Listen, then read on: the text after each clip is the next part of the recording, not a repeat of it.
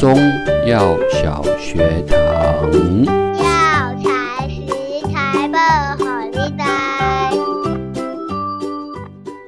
今天要为各位介绍的药材叫做何首乌，别名又叫生首乌、炙首乌、首乌。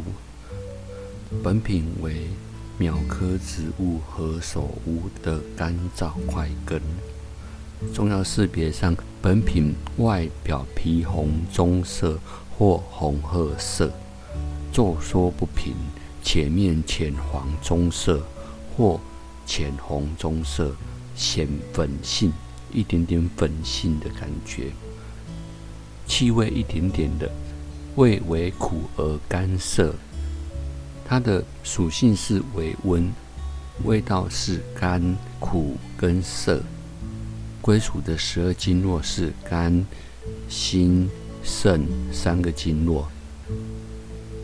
功能主治上，养血滋阴、润肠通便、解疟、御风、解毒，用于血虚、头晕、目眩、心悸、失眠。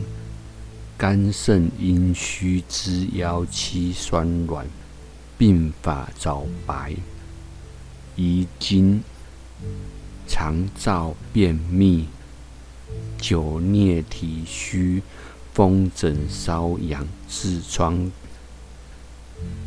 它的现代研究有延缓衰老、增加免疫、降血脂。抗动脉粥状硬化、提高记忆等作用。它的用药禁忌是大便溏湿及湿痰较重者不宜使用。